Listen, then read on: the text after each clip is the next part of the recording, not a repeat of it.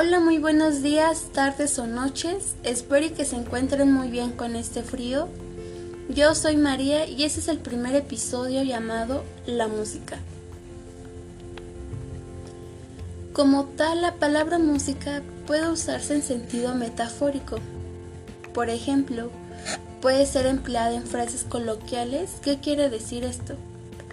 Que cuando nos cuentan una noticia agradable solemos decir, lo que dices es música para mis oídos. Aquí la pregunta es, ¿a quién no le gusta la música? Porque a todos nos encanta. La solemos escuchar en todo momento, ya sea que cuando haces limpieza, estás en fiesta, haces tarea, vas al trabajo, etc. En cualquier actividad que estás haciendo, seguramente estás escuchando música. Pero obviamente también la escuchamos cuando estamos tristes. E incluso entendemos mejor la letra que hasta nos identificamos por la situación que nos cuenta. Cuando tú pones tu música favorita, te pone en un estado de ánimo feliz, que te pones a cantarla a todo pulmón, sin importar si cantas bien o mal.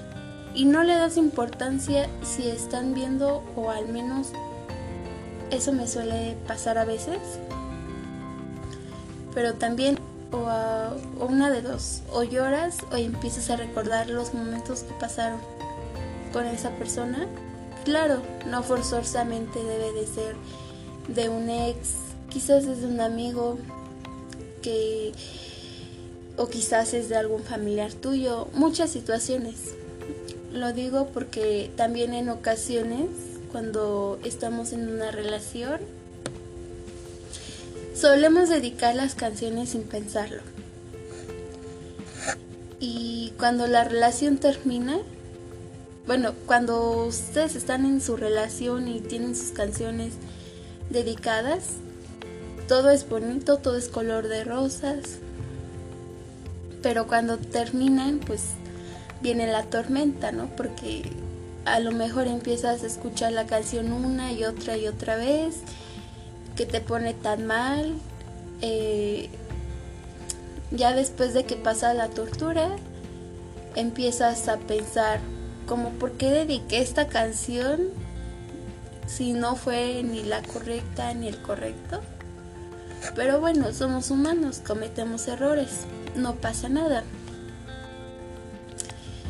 Por ejemplo, eh, yo cada vez que escucho una canción, o bueno, las canciones de este grupo llamado Los Temerarios me recuerda a mi mamá, no a ningún exnovio, no, a mi mamá y a mis hermanos. ¿Y por qué? Cada vez que estamos reunidos como familia y estamos, no sé, haciendo alguna actividad, estamos arreglando luz en mi casa, cualquier cosa, ponemos estas canciones, canciones de señora como dicen ahora. Y la verdad es que nos ponemos a cantar.